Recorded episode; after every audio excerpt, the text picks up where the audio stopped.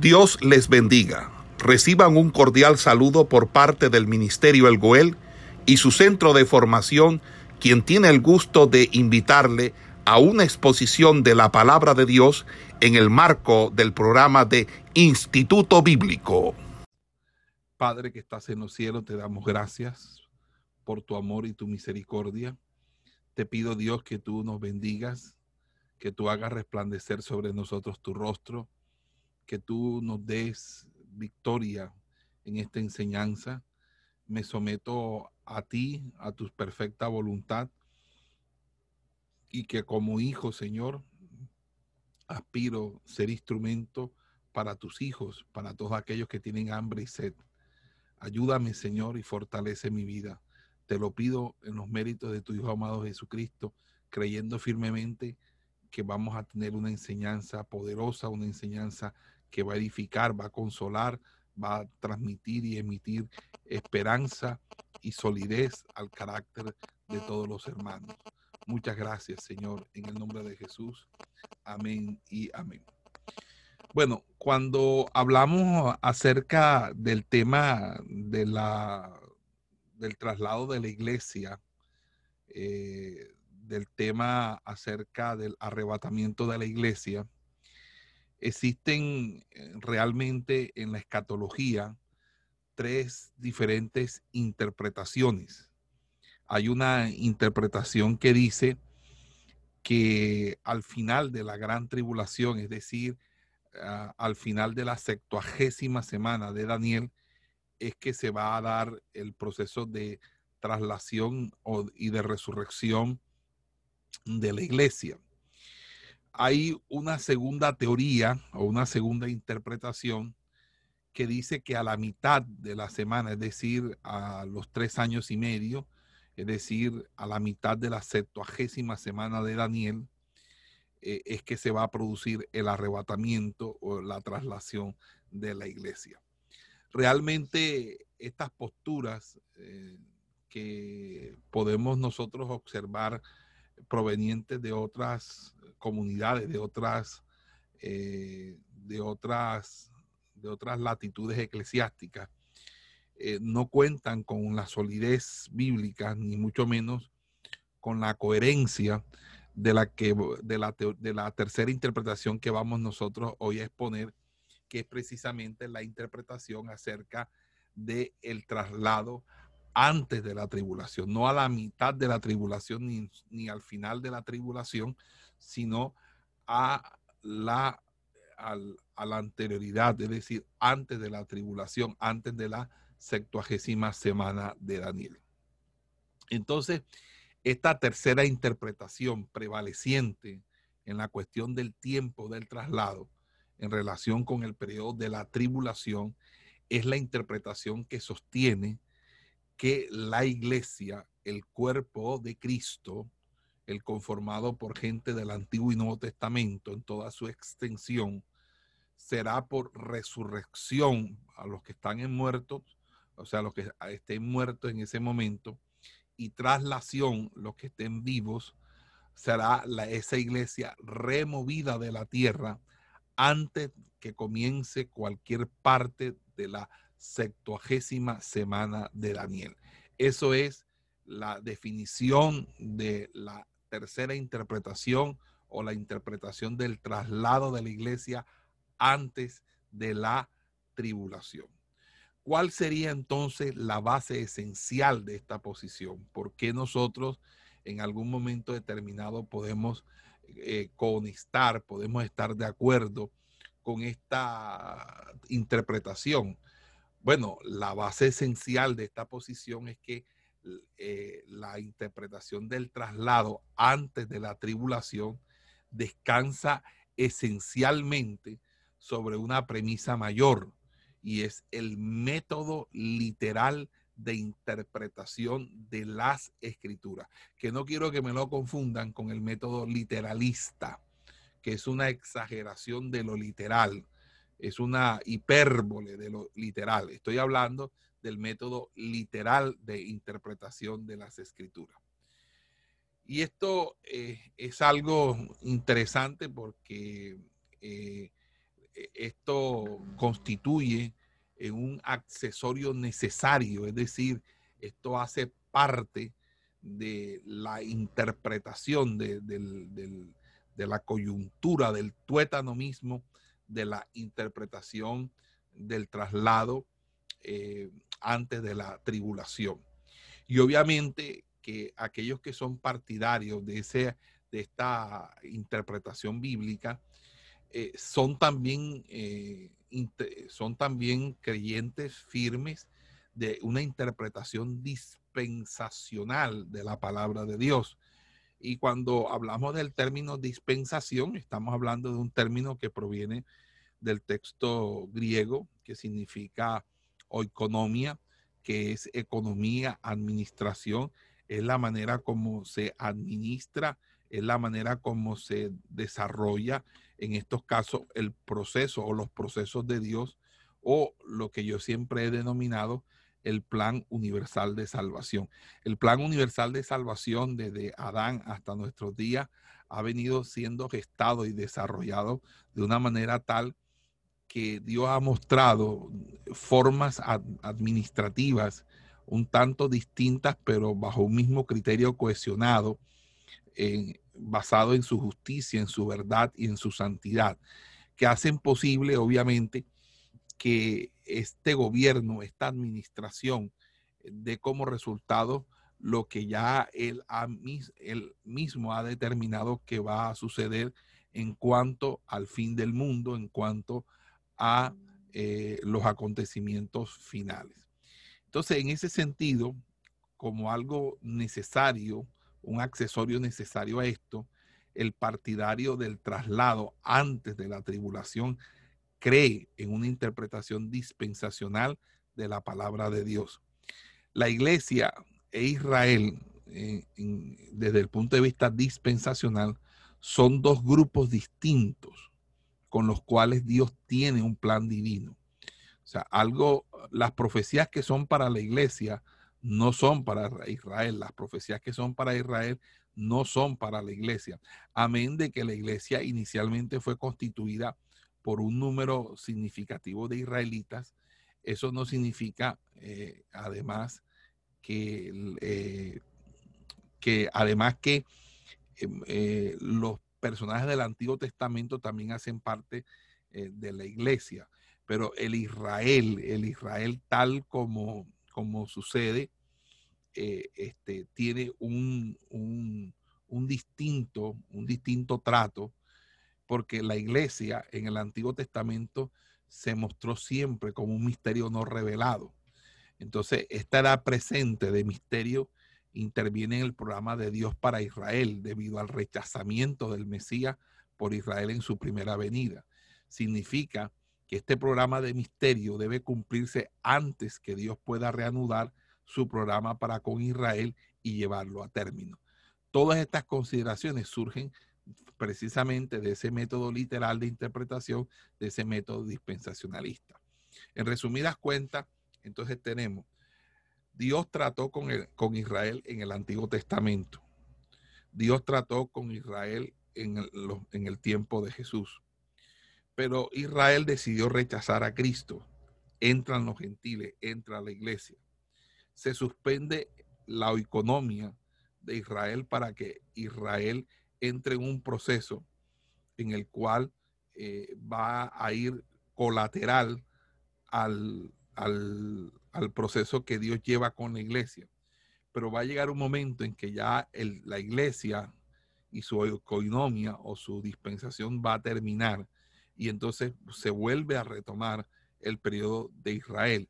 Y el periodo de Israel tiene que ver con la última semana de Daniel, porque así lo estableció el Señor, que esa es la semana final para poner fin al pecado, para espiar las culpas y para traer la salvación al pueblo de Israel. Esto es muy importante porque esto nos indica a nosotros que uno de los criterios determinantes para nosotros entender que la, iglesia no va a pasar por la gran tribulación es precisamente eso, el entender la semana eh, de Daniel. Pero vamos a mirar los argumentos esenciales del, del traslado antes de la tribulación. Podemos presentar aquí un número eh, de argumentos bastante considerable. Sin embargo, vamos a, tratar de resumirlo lo más breve posible. Y lo primero es el método literal de interpretación. Mire, hermano, este método es admitido franca y libremente por los amilenarios. Los amilenarios son los que dicen que no no va a haber arrebatamiento, no va a haber gran tribulación. Y ellos dicen que el problema con los premilenarios, es decir, con aquellos que consideramos que va a haber gran tribulación. Entonces, ojo con esto, hay, hay amilenarios y premilenarios. Los amilenarios dicen que no va a haber tribulación, ni mucho menos va a haber arrebatamiento. Los premilenarios dicen que va a haber tribulación y dicen que va a haber arrebatamiento. Pero los premilenarios eh, hay tres grupos diferentes. Están los que creen que la, el arrebatamiento sucede al final, los que creen que sucede a la mitad y los que creemos que sucede antes de la gran tribulación. Entonces, los amilenarios que son totalmente renuentes a todo este tema escatológico, ellos dicen que el problema con los premilenarios es precisamente que ellos tienen un método literal de interpretación. Entonces, cuando eh, dicen eso, eh, entonces lo que genera allí es una situación muy interesante en cuanto a exégesis bíblica, porque para los amilenarios hay una especie de, de, uso eh, sincrético o uso ambiguo de partes literales, de partes figuradas, de partes simbólicas, y prácticamente hay momentos en que espiritualizan el texto, hay momentos en que no lo pueden, no tienen cómo hacerlo, y por eso un autor decía que la cuestión de la interpretación literal en oposición a la figurada es, por lo tanto, la que tiene que encararse desde el principio. Es decir, el problema nuestro con los, los amilenarios es un problema interpretativo, es un problema de exégesis bíblica. Es un, es un problema de cómo nosotros eh, asumimos la literatura apocalíptica. Si asumimos la literatura apocalíptica desde un punto de vista figurado, simbólico, a través de una cierta noética, ¿verdad? O si utilizamos métodos eh, gramaticales, ¿verdad? Métodos sincrónicos, métodos eh, estructurales para dar cuenta de esta, este tipo de explicación, teniendo en cuenta obviamente las reglas fundamentales de la hermenéutica, que la Biblia es su propio intérprete, por ejemplo. Entonces allí es donde ahí empieza todo un arsenal desde la misma Biblia que dan cuenta de que este método es el acertado, no solamente porque sea el que avala nuestra posición teológica, sino porque es el método que nos permite a nosotros, a partir de la misma escritura, ir haciendo el armazón, avisagrando las pistas, los detalles, las circunstancias, los eventos, las maneras, las formas como Dios está obrando en, en, su historia de salvación, en su futuro glorioso y en el futuro glorioso que nos depara a todos nosotros. Entonces, fíjese que allí eh, podemos decir que, em, que se admite que hay un método literal de interpretación de las escrituras y que ese método de interpretación de la escritura es correcto. Entonces, el, el, premilenarismo es una interpretación correcta en la medida en que el premilenarismo lo que hace es asumir la palabra de Dios y su significado en las formas de su literalidad.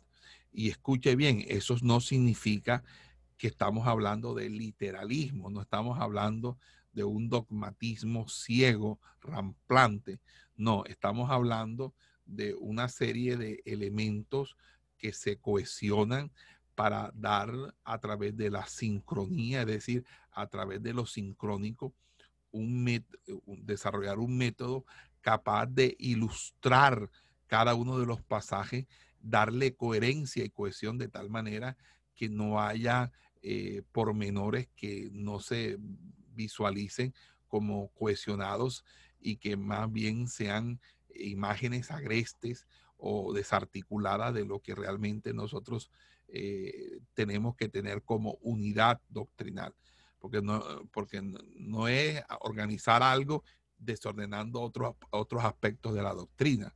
Es mantener una unidad de la doctrina de tal manera que, eh, que se encauce y que se, y, que, que se encauce y que case y calce también para que todo sea hecho con orden y decentemente.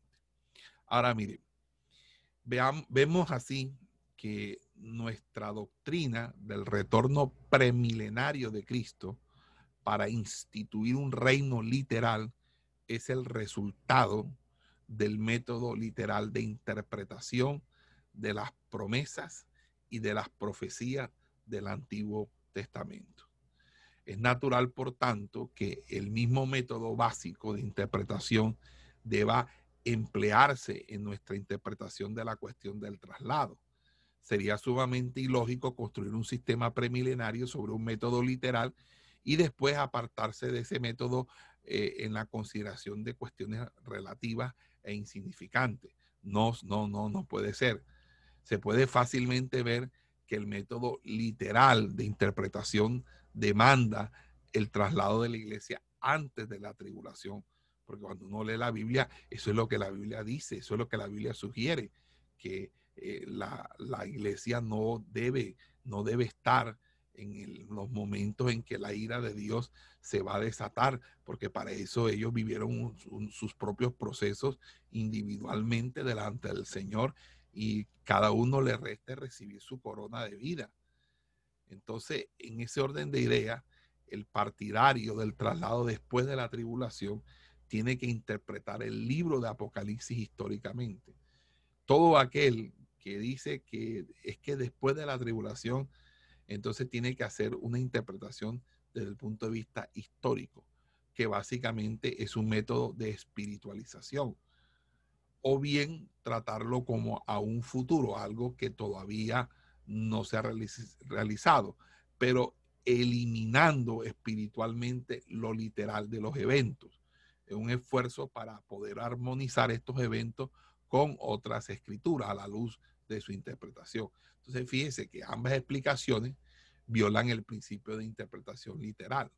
Los partidarios del traslado durante la tribulación, a, mediados de la tribulación, aplican el método literal de la interpretación a la última mitad de la sextuagésima semana, pero espiritualizan los eventos de la primera mitad de la semana para permitir que así la iglesia se encuentre en ellos.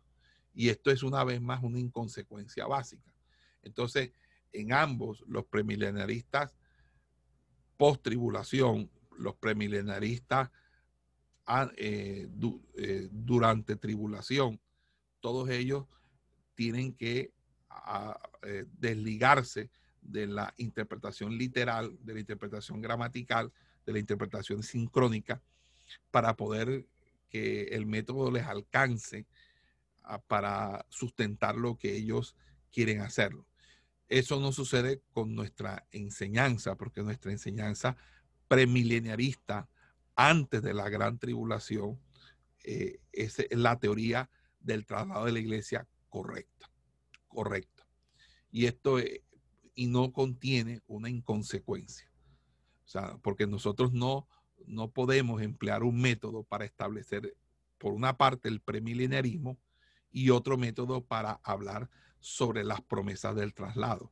No, el método tiene que servir tanto para hablar del premileniarismo como para hablar del traslado, porque ambos están dentro de una misma línea de interpretación y de exégesis bíblica. Ahora, el método literal de interpretación empleado consecuentemente no puede conducir a otra conclusión que no sea que la iglesia será arrebatada antes de la septuagésima semana, antes de la semana 70 de Daniel. Esto es sumamente importante. Ahora bien, debe notarse de paso que este método no nos conduce al ultradispensacionalismo, como tampoco al literalismo o al hiperliteralismo, por cuanto este sistema no es consecuencia del uso, del uso de la mayor exactitud literal, sino que está basado más bien en consideraciones exegéticas. ¿Cuáles son esas consideraciones exegéticas? Bueno, veamos las cuáles son.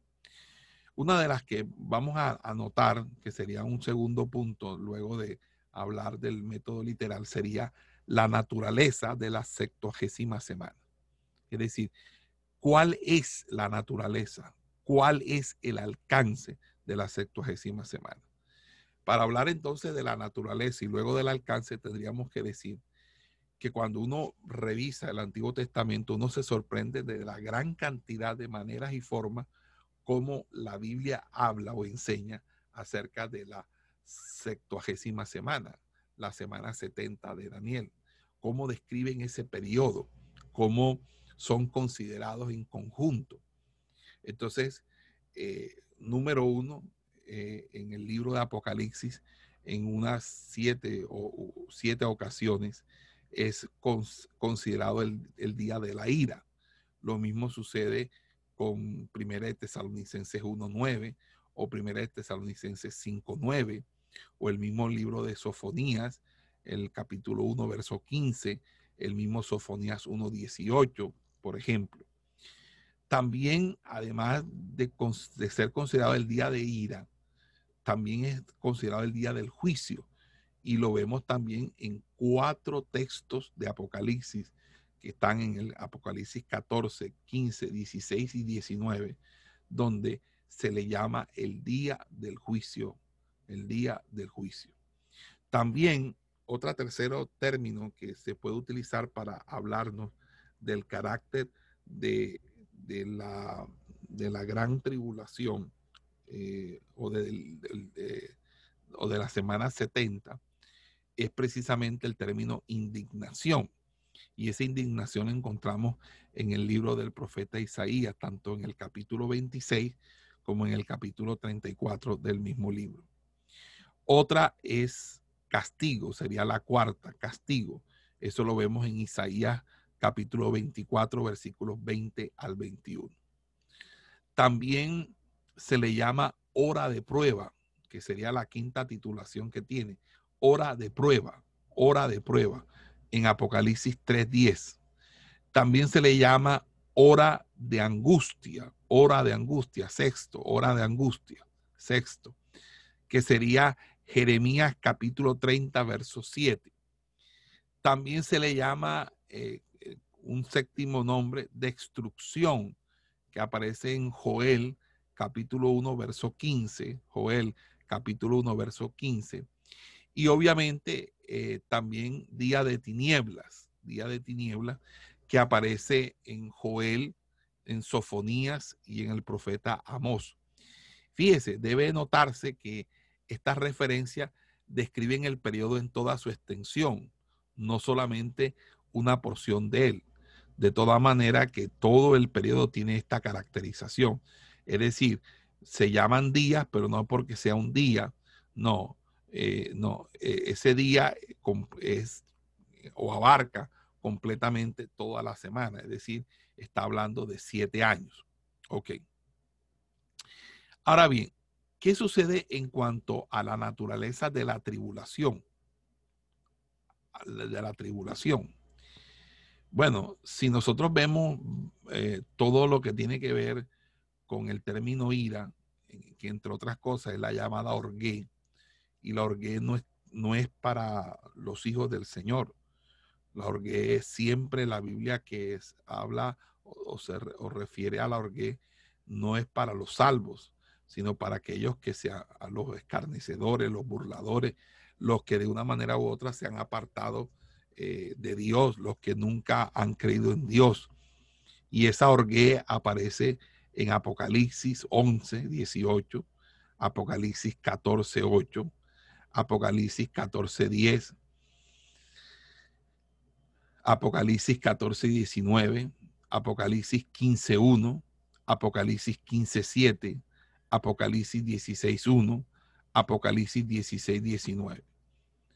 Y eh, todo esto junto con eh, las veces que aparece juicio, que es en Apocalipsis 14, 7, Apocalipsis 15, 4, Apocalipsis 16, 7, Apocalipsis 17, 1, Apocalipsis 18, 10, Apocalipsis 19, 2.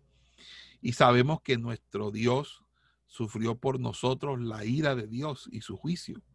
Por lo tanto, nosotros los que estamos en Él no estaremos en juicio, porque la antítesis es primera de tesalonicense. Cuando usted revisa primera de tesalonicense, que es el texto que estamos estudiando, capítulo 5, verso 9, dice, porque no nos ha puesto Dios para ira, sino para alcanzar salvación por medio de nuestro Señor Jesucristo.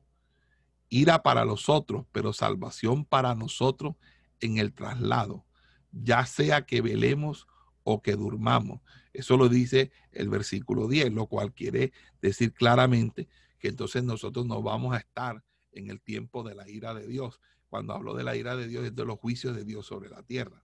Y esto es importante porque con esto es contundente este, este, esta palabra, está contundente. Ahora, ¿cuál sería el alcance de la septuagésima semana? Bueno, no hay duda de que este periodo verá la ira de Dios derramada sobre toda la tierra, ¿verdad?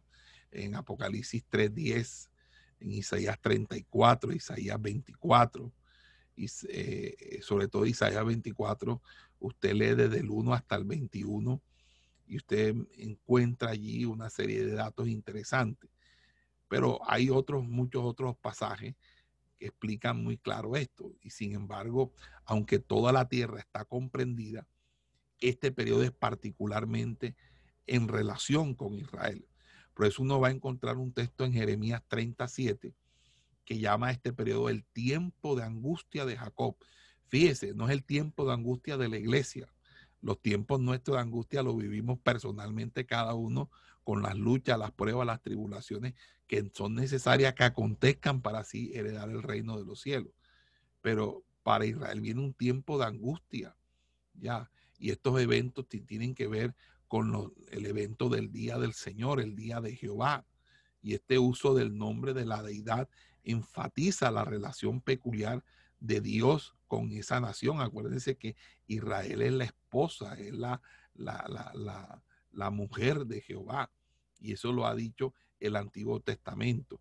Y no solamente eso, sino el mismo profeta Daniel cuando dice, 70 semanas están determinadas sobre tu pueblo y sobre tu santa ciudad. ¿Y de, qué pueblo estaba hablando? Daniel no era colombiano, ni dominicano, ni venezolano, ni mexicano, ni, ni americano. Daniel es un judío, Daniel es un israelita. O sea que Daniel, el pueblo de Daniel es Israel y la ciudad santa de Daniel es Jerusalén. Entonces está hablando de Israel y de Jerusalén. O sea que esas 70 semanas no son para la iglesia. Por eso no se ha cumplido, porque la iglesia todavía está vigente. Esa última semana donde Dios va a tratar con Israel no se ha cumplido.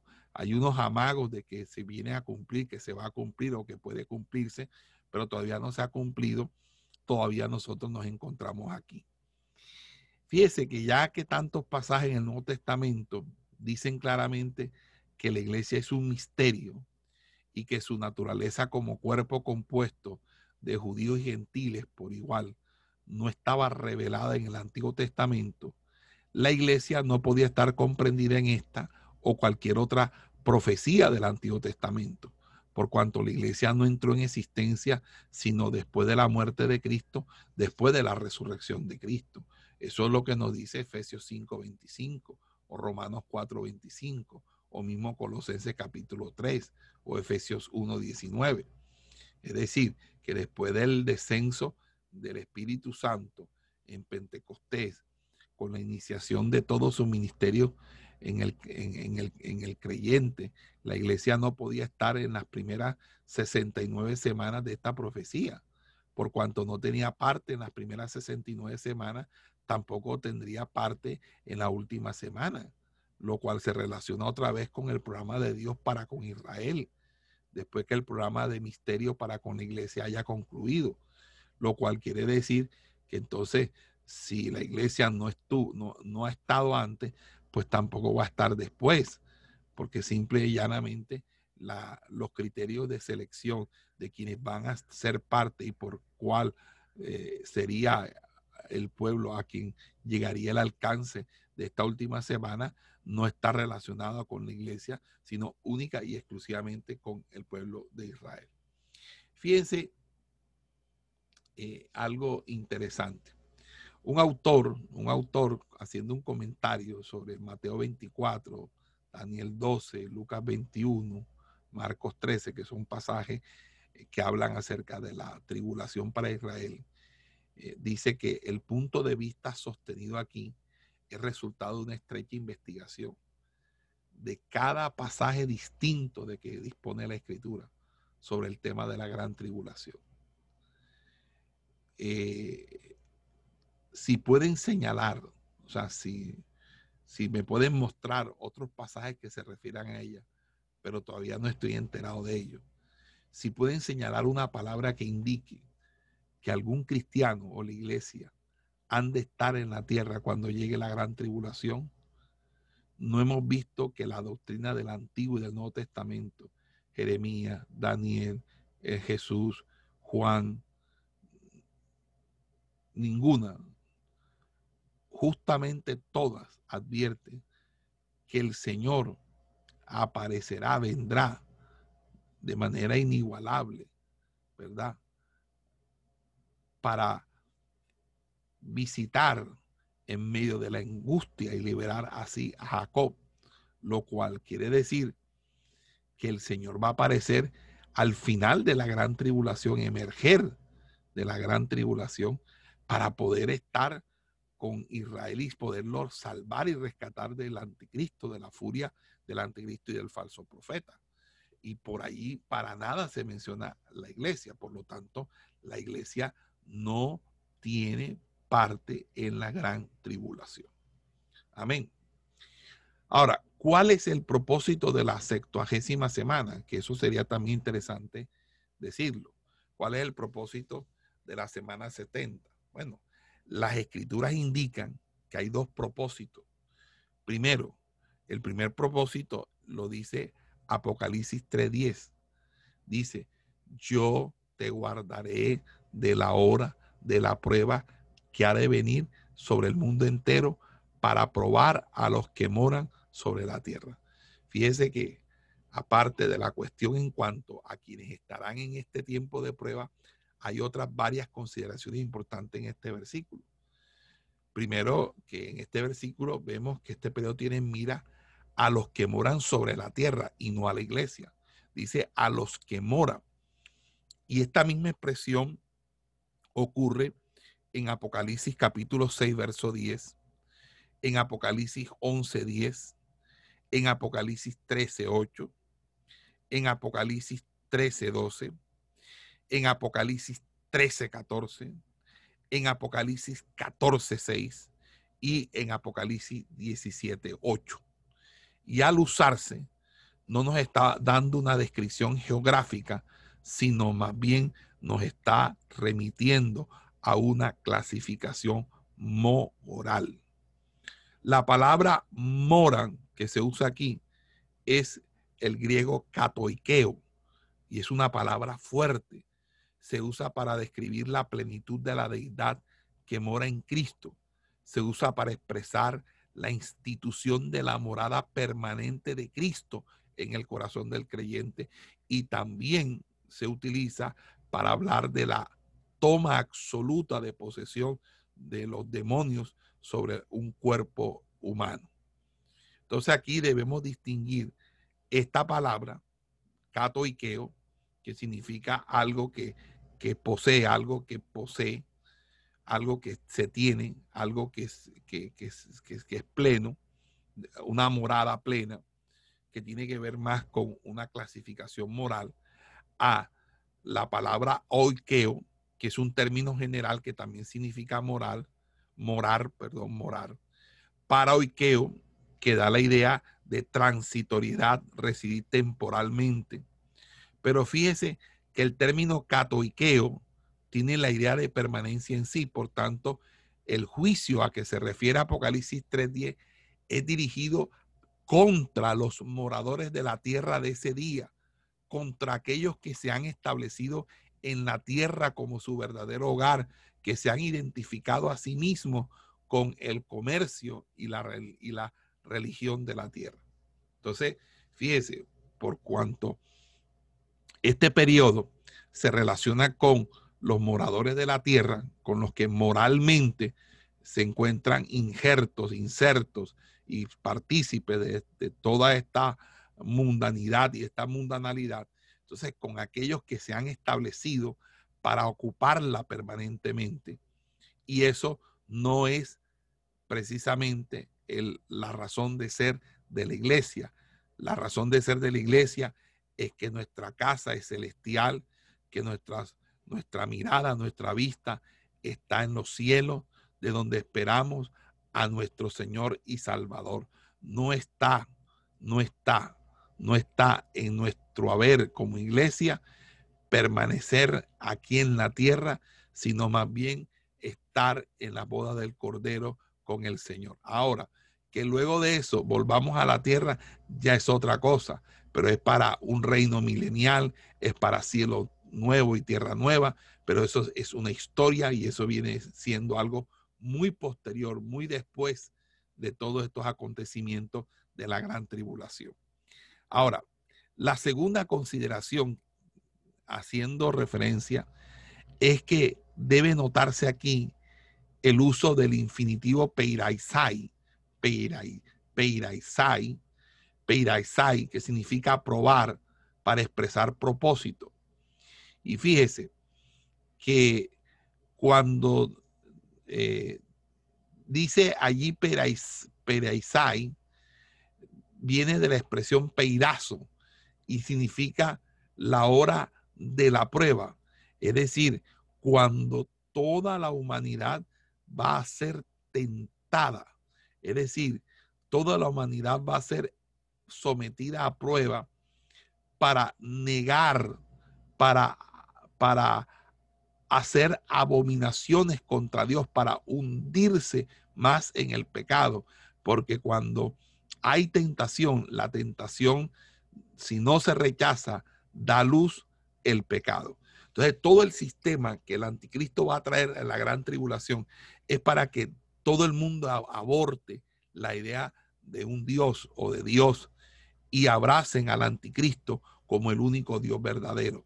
Es la, la caída completamente moral del ser humano al oponerse a todo culto a Dios, a, oponerse a los principios de Dios y a crear una, una religión diabólica, satánica, dirigida por el mismo diablo, orientada por el mismo Satanás y que a su vez va a ser la religión oficial y dominante durante un breve periodo de tiempo, mientras el anticristo es confrontado, hasta que el anticristo sea confrontado por Jesús, el Cordero inmolado que viene con poder y gloria y lo lanza fuego, lo lanza vivo al lago de fuego y lo destruye junto con el anticristo y el falso profeta.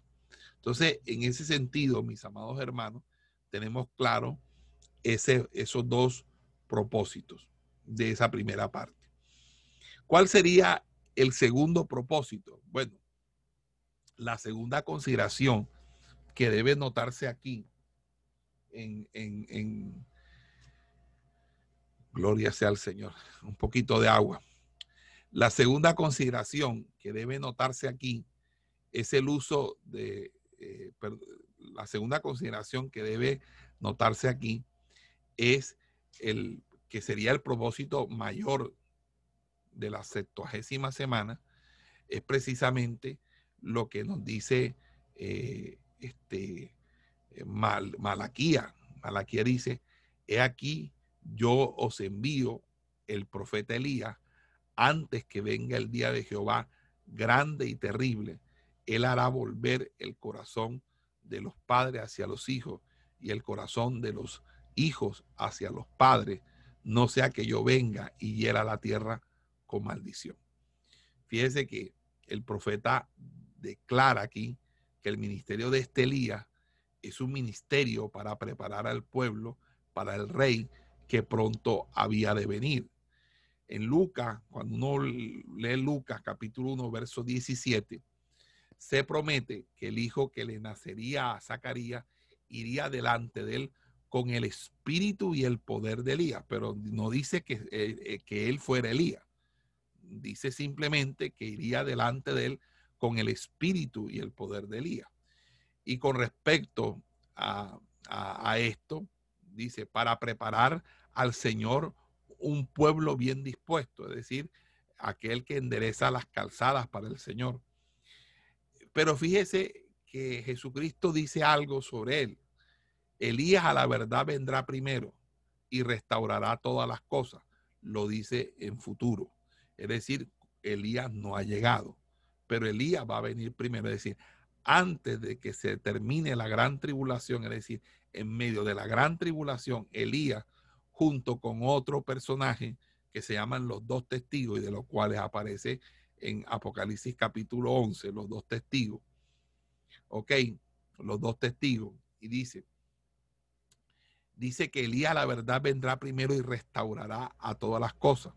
Y como está escrito del Hijo del Hombre, que padezca mucho y se ha tenido en nada. Pero os digo que Elías ya vino y le hicieron todo lo que quisieron, como está escrito de él. Es decir, Elías ya vino. O sea, Elías no está haciendo referencia a que Juan el Bautista sea Elías. No porque Juan el Bautista no puede ser la reencarnación de Elías, porque sería una doctrina totalmente absurda. Ahí lo que está diciendo el Señor es que el profeta Elías realmente vino y el Señor lo tuvo que llevar porque a Elías le hicieron hasta, hasta para más no decir, ¿verdad? Y ahora él lo tiene allí para luego traerlo al, al momento de la gran tribulación, el día y la hora señalada por él. Pero si hubo alguien como Elías, alguien como Elías, alguien con el poder de Elías, que también lo que, que, también hicieron lo que quisieron, tanto así que lo terminaron de, eh, de, decapitando. Entonces, ahí es donde Mateo 11:4, cuando el Señor estaba mostrando a sus discípulos que Juan el Bautista tenía el ministerio de preparar un pueblo para él, y para quitar toda duda, la palabra en Mateo es terminante si queréis recibirlo, si queréis recibirlo, él es aquel Elías que había de venir. Entonces, el ministerio era el de preparar la nación de Israel para la venida del rey. Y solo se puede concluir, concluir pues diciendo que él, él eh, es alguien que vino, que venía con el espíritu de Elías. Pero en ningún momento él es Elías él es Elías. Elías es Elías y Juan el Bautista es el Juan el Bautista. Entonces, ojo con esto, porque entonces quiere decir que Elías todavía no ha llegado y Elías necesita llegar y necesita llegar Elías porque Elías le va a predicar y va a terminar la obra que quedó inconclusa, porque acuérdense que a él se le dijo largo camino te resta y el largo camino te resta fue que se lo llevó el Señor, lo, lo, lo arrebató, lo, los, los, que es una, un antecedente. Si ya lo hizo con Elías, ¿por qué no lo va a hacer con la iglesia? ¿Verdad? Y lo reservó delante. ¿Dónde está? No lo sabemos, pero está reservado junto con otra persona que tampoco sabemos cuál es. Algunos dicen que es Enoch, otros dicen que, que es Moisés.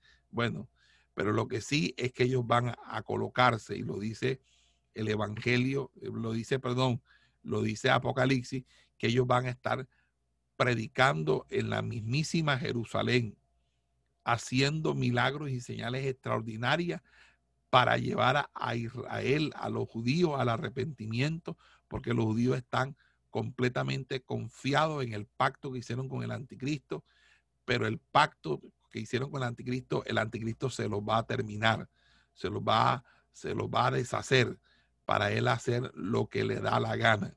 Y ahí es cuando ellos se van a dar cuenta que realmente lo que trataron fue con un pícaro, con alguien que realmente no tenía palabra y que realmente no es el, Mesías, sino que es muy por el contrario el anticristo. Y es ahí cuando todos y cada uno de los que se, se, se, se apremien, ¿verdad? se aperciban, van a salir huyendo, buscando refugio en las afueras de Jerusalén. Y ahí es cuando, cuando pues estamos en la, en la etapa postrera de la gran tribulación. Ok. Bueno. Vamos a...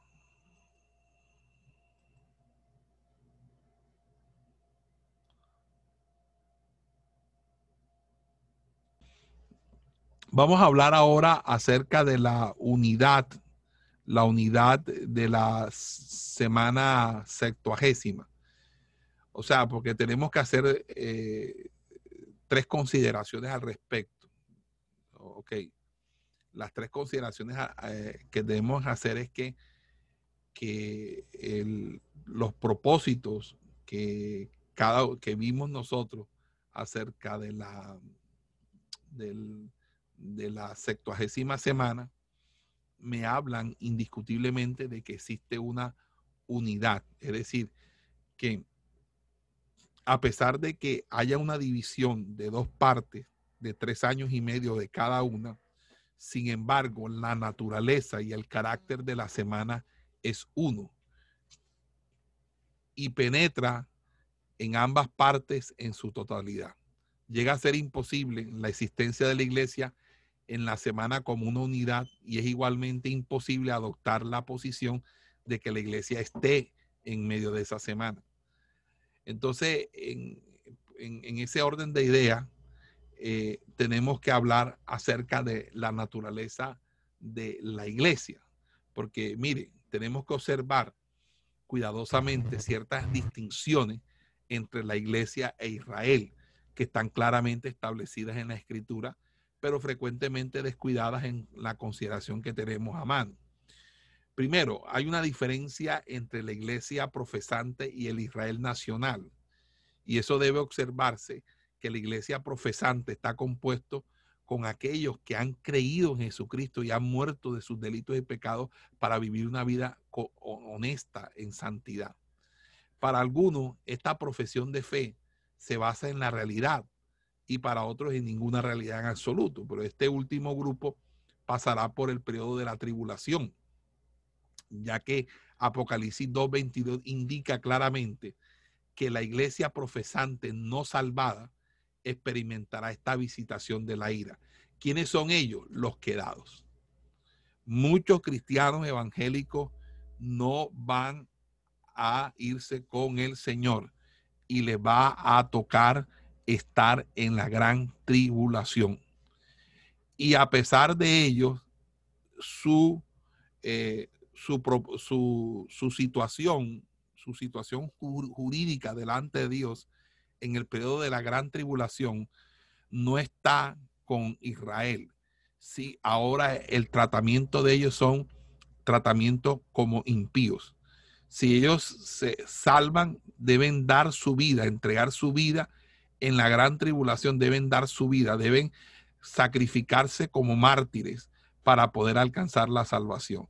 Y eso no porque ellos lo, lo, logren hacerlo por como si fuera algo, bueno, yo me, yo me mato o yo me sacrifico y como si fuera algo por obra, no. Sigue existiendo una gracia. Se sigue apelando allí a la gracia porque la gracia no se acaba con el arrebatamiento de la iglesia. Hay algunos que dicen, no, con la gracia. No, no, la misericordia de Dios se sostiene todavía y hay gente que se va a salvar en la gran tribulación. Yo sí creo, sí. Y es que yo no lo, no lo creo porque lo crea, es porque la Biblia lo dice. La Biblia lo dice. Entonces fíjese que Apocalipsis 2.22, ¿qué dice? Vamos a Apocalipsis 2.22, vamos a leer ese texto. Apocalipsis capítulo 2, versículo 22 dice, y le he dado tiempo para que se arrepienta, pero no quiere arrepentirse de su fornicación. He aquí yo la arrojo en cama y en gran tribulación a los que con ellas adulteran, si no se arrepienten de las obras de ellas. Entonces, allí está haciendo una relación a ese pasaje. Entonces, fíjese que este último grupo pasará por el periodo de la tribulación, ya que Apocalipsis 2.22 indica claramente que la iglesia profesante no salvada experimentará esta visitación de ira. La afiliación del grupo llamado el Israel Nacional se basa en su nacimiento físico y todos los de este grupo, mi amado hermano, que no son salvos ni tomados en el traslado y estén vivos para ese tiempo, estarán con la iglesia profesante sujetas a la ira de la tribulación. Es decir, ¿en, qué vamos a encontrar nosotros? Vamos a encontrar tres grupos en la gran tribulación. Vamos a encontrar a los israelitas, a los judíos no convertidos, es decir, no convertidos a Cristo. Segundo, vamos a encontrar a los inconversos, es decir, a todo el que no creyó en el Señor, entre ellos a los practicantes de cualquier religión, secta o grupo, o grupo, eh, o grupo. Y tercero, a los que pertenecían a las iglesias de sana doctrina, a los que pertenecían a la iglesia de Cristo, pero que se quedaron en la gran tribulación. ¿Ok? Esos son los tres, los tres grupos que se van a encontrar. Entonces, hay una diferencia entre la verdadera iglesia y la iglesia profesante. La iglesia verdadera está compuesta de todos aquellos que en esta era han recibido a Cristo como Salvador. Por encima de esta y en contraste con ella, tenemos la iglesia profesante compuesta de aquellos que hacen profesión de recibir a Cristo sin que realmente lo reciban solo la verdadera iglesia será arrebatada. La verdadera iglesia es la iglesia arrebatada. Y la tercera, hay una diferencia entre la verdadera iglesia y el Israel verdadero espiritual. Antes de Pentecostés había individuos salvados, pero no había iglesia. Y ellos eran parte del Israel espiritual, no de la iglesia. Después del día de Pentecostés y, y hasta el traslado, encontramos a la iglesia que en su cuerpo, que es su cuerpo, ¿verdad? Que es unido a ese Israel espiritual para formar un solo pueblo. Amén. Eso es lo importante, mis amados hermanos. Vamos a dejarlo hasta ahí porque creo que hemos avanzado bastante y hay muchos temas que, que, que cortar ahí, que decir. Gloria a Dios.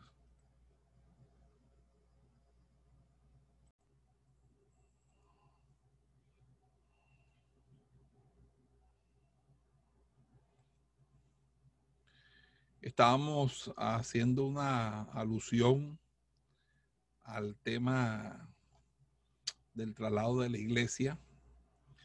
Veníamos hablando acerca de... Vamos a seguir el tema eh, y veníamos hablando acerca de la, del, del de la doctrina del arrebatamiento, de la doctrina del traslado. Y habíamos dicho que el traslado levantará no a todos los que hacen profesión de fe en Cristo, sino solo a aquellos que hayan nacido de nuevo, que hayan recibido su vida, que vivan en santidad, en obediencia. La parte incrédula de esa iglesia visible, junto con los incrédulos de la nación de Israel y de las naciones gentiles, o sea, esos tres grupos de personas pasarán por el periodo de la gran tribulación.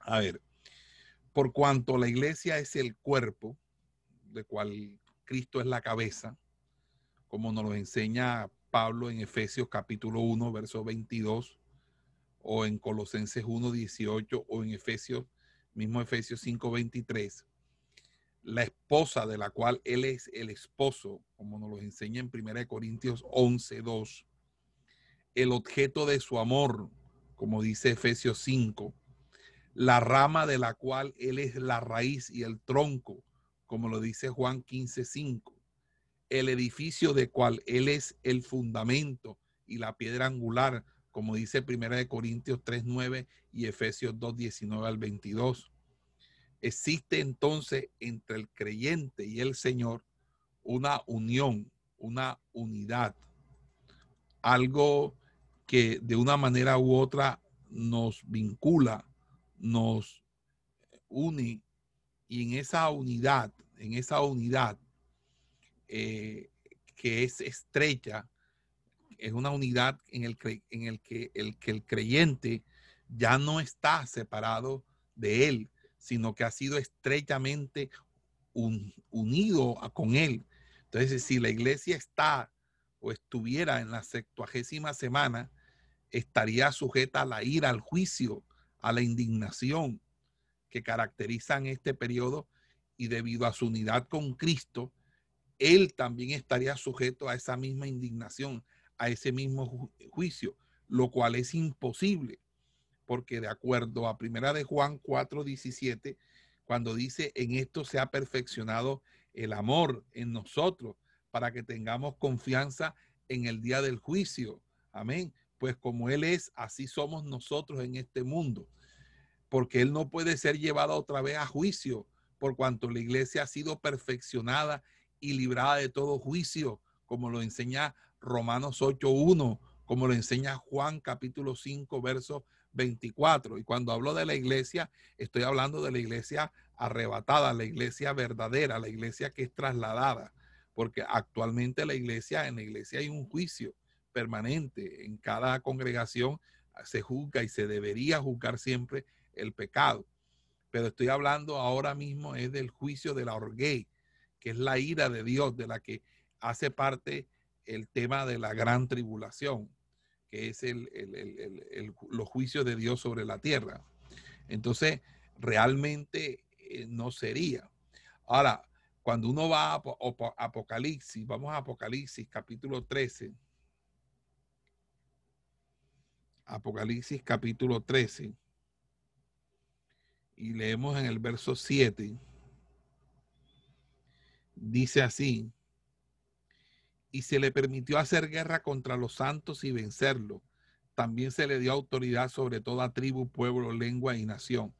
Mire, en Apocalipsis 13, 7 explica claramente que todos los que están incluidos en la septuagésima semana estarán sujetos a la bestia y por medio de ella a Satanás, quien le da a la bestia el poder. Si la iglesia estuviera en este periodo, estaría sujeta a Satanás y Cristo entonces perdería su lugar como cabeza. Aquí, hacer guerra contra los santos y vencerlo, esta es precisamente la situación del anticristo aplastando a todos aquellos que se le vayan a hacer oposición en medio de su reinado, debido a que entienden que él no es el verdadero Mesías, que él no es el verdadero Dios. Y entonces es allí donde se forma una multitud de personas muertas y asesinadas en martirio, en la gran tribulación, que luego van a ser resucitadas en el milenio, en lo que se denomina en Apocalipsis 20 la primera resurrección.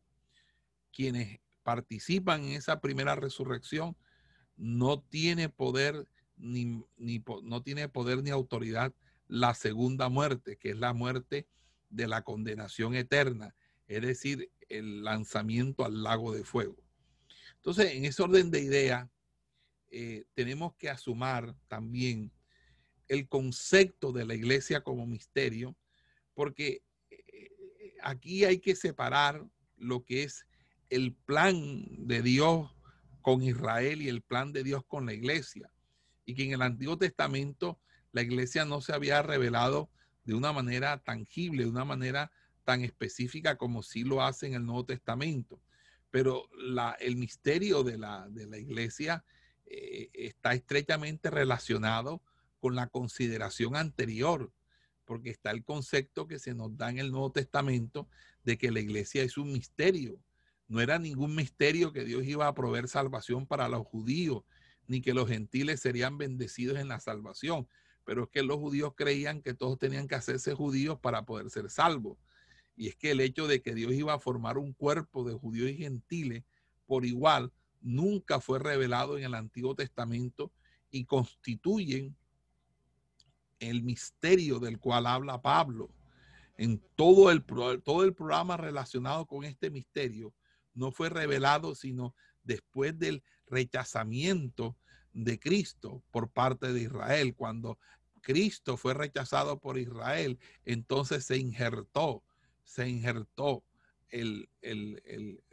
la gentilidad.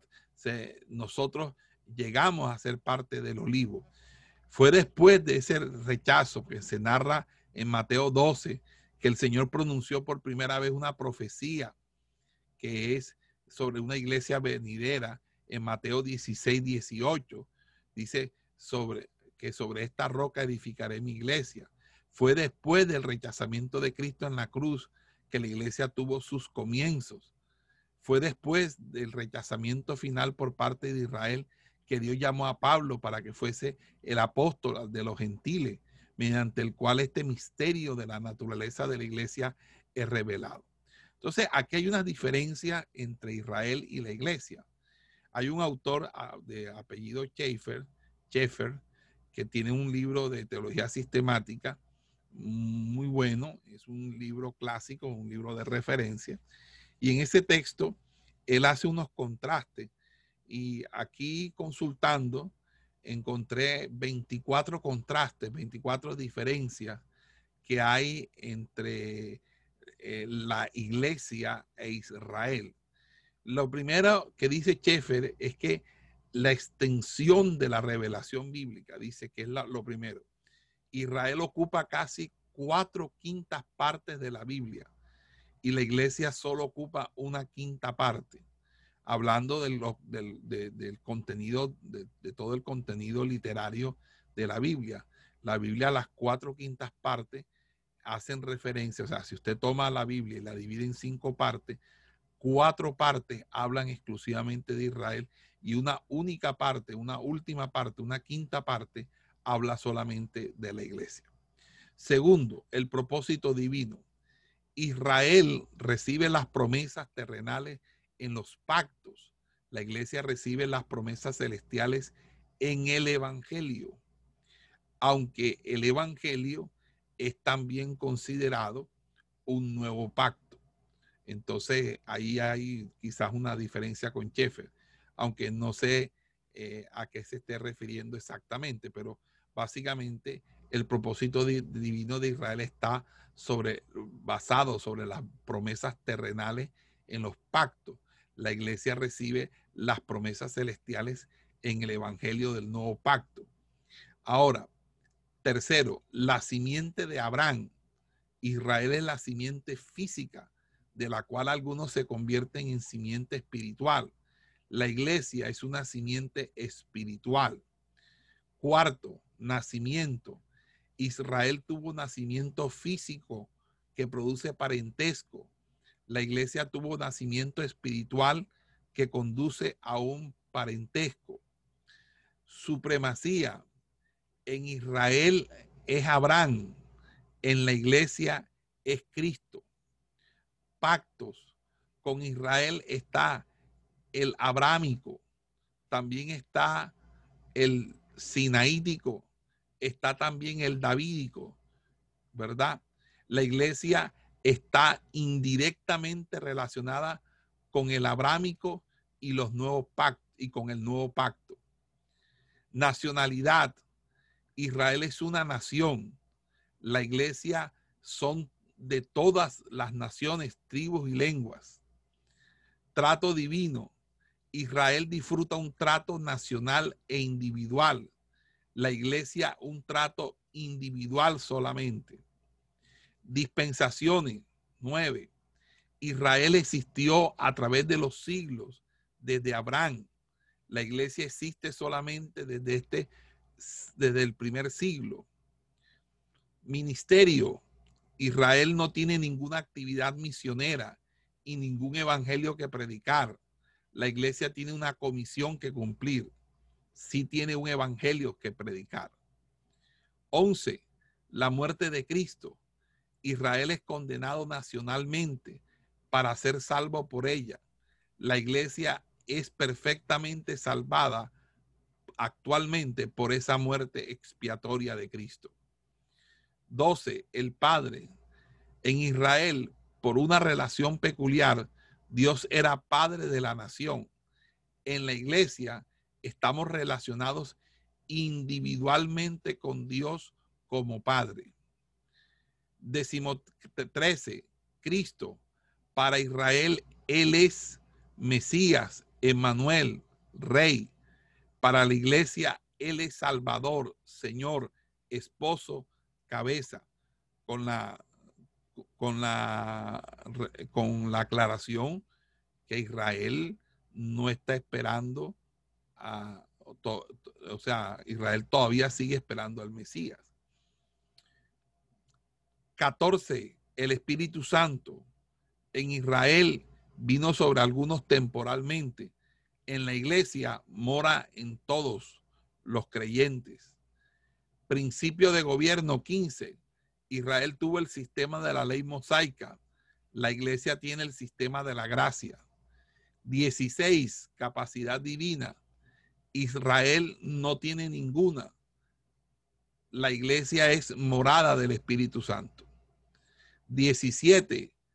Dos discursos de despedida. Para Israel, el discurso de despedida fue en el Monte de los Olivos. Para la iglesia, el discurso fue en el aposento alto. La promesa del retorno 18. Para Israel vendrá en poder y gloria para hacer juicio, es decir, parucía. Para la iglesia es arpazo, arrebatamiento dos cosas totalmente diferentes. Posición, Israel es un siervo.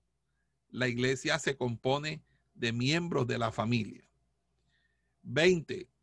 Reino terrenal de Cristo. Israel es súbdito. La iglesia es corregente. Sacerdocio. Israel tuvo un sacerdocio. La iglesia es un sacerdocio. Matrimonio 22. Israel fue esposa infiel. La iglesia es la esposa. 23. Juicio. Israel debe enfrentarse al juicio. La iglesia es librada de todo juicio. Décimo, vigésimo cuarta o 24. Posición en la eternidad. Israel será de los justos hechos perfectos en la tierra en, el milenio y la iglesia será la congregación de los primogénitos en los cielos. ¿Ok? Estos claros contrastes que aporta Schaeffer en su teología sistemática y que los he resumido para ustedes, dan muestra la distinción, dan muestra de la distinción entre Israel y la iglesia hacen imposible identificar las dos en un solo programa.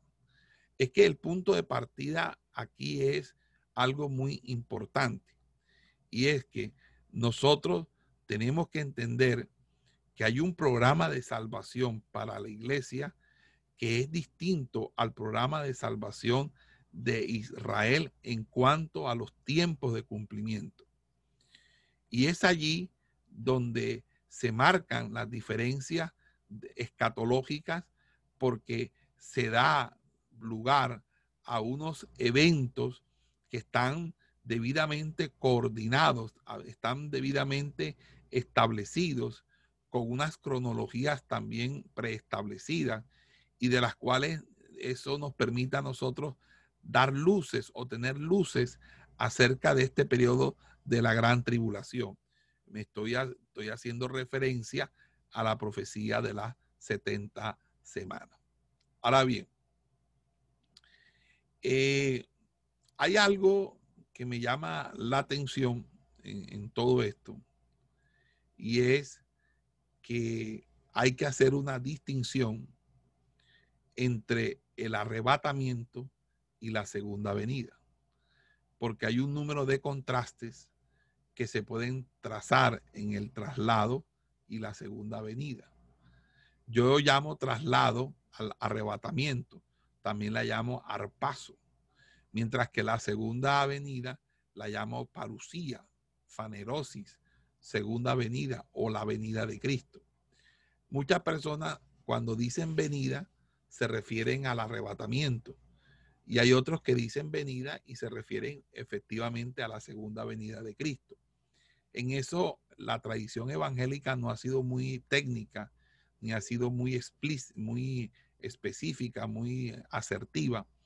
Y es precisamente porque a veces no está clara la doctrina escatológica entre el pueblo, entre los miembros de la iglesia.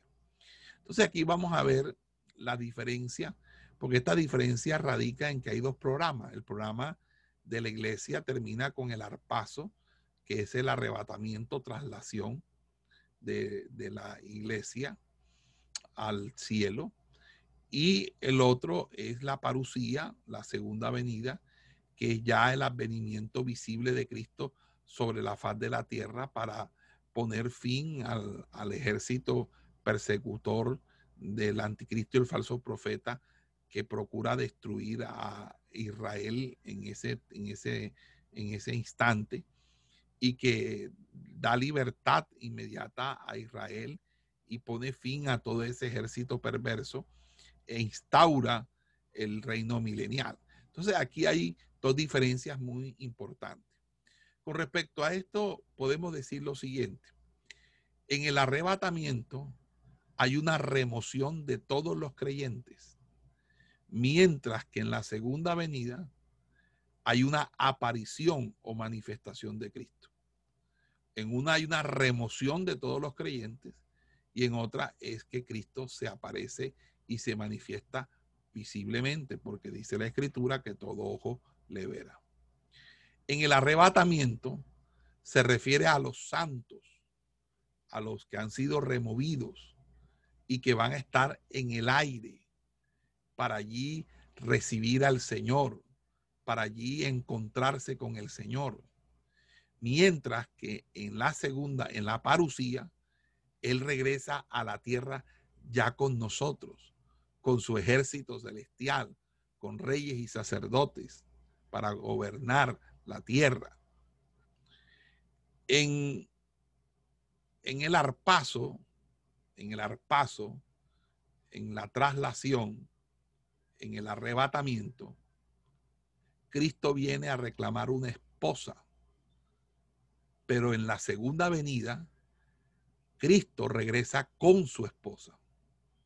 Una cosa es venirla a reclamar y esperarla en el cielo para llevarla a, la casa, a la morada preparada, y otra cosa es, es que Él regrese con ella.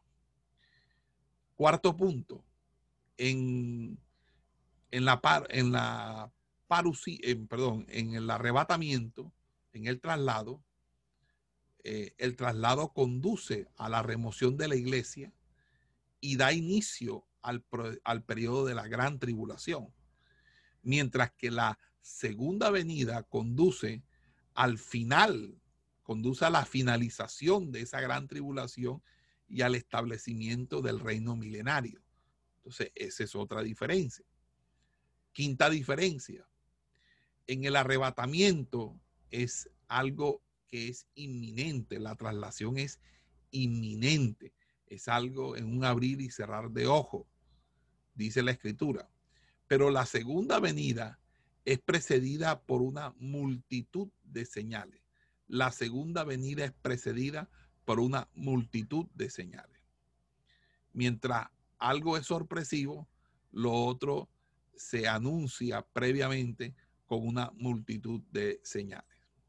Sexto, en el arrebatamiento hay un mensaje de consuelo, porque hay un mensaje de consuelo porque eh, con el arrebatamiento nosotros somos absorbidos, lo mortal es absorbido por la vida para que este templo de barro se deshaga y adquiera esa morada celeste que Dios no tiene preparado. Mientras que la segunda venida está acompañada por un mensaje de juicio, porque es que cuando Cristo venga, Cristo va a venir es a ponerle fin al anticristo y al falso profeta, a su ejército, a juzgar a las naciones, ¿verdad? Y a sojuzgar la tierra. Séptimo, el arrebatamiento está relacionado con el programa para la iglesia. El arrebatamiento, el arpaso, la traslación es un tema exclusivamente de la iglesia. Mientras que la segunda venida está relacionada con el programa para Israel y el resto del mundo. Para Israel y el resto del mundo. Octavo, en, la, en el arpaso, el arpaso es un misterio, pero la segunda venida está profetizada en ambos testamentos. En ambos testamentos, tanto en el Antiguo como en el Nuevo Testamento, hay profecía sobre la segunda venida de Cristo. Noveno, en el arpaso, en el arrebatamiento, los creyentes serán juzgados. Pero, claro, porque vendrá el tribunal de Cristo. Pero en la segunda venida son los gentiles e Israel los que serán juzgados. Son los gentiles e Israel los que serán juzgados. Eh, décimo, en el arpaso, en el arrebatamiento, en la traslación, la traslación deja la creación inalterada, mientras que la segunda venida envuelve cambios en todo el ecosistema del planeta. Número 11. En el arrebatamiento, los gentiles no serán afectados en el sentido de que es algo indirecto a ellos. Serán afectados de pronto en, el sentido de que los desaparecidos y esas cosas, pero realmente eh, no tocará a los gentiles. Los gentiles simplemente se darán cuenta de que una, una gente eh, alrededor del mundo ha desaparecido. Pero en la segunda venida, los gentiles serán juzgados y los gentiles participarán porque verán, verán. Ellos van a ver a Cristo, aquel que traspasaron. Lo van a ver los israelitas, pero también los gentiles. En, la, en, en el arpaso, en la traslación, en el arrebatamiento, los pactos con Israel no se cumplen. Pero en la segunda venida, todos sus pactos se cumplen. Todos los pactos de Israel se cumplen con la segunda venida de Cristo, incluyendo que Israel será salvo.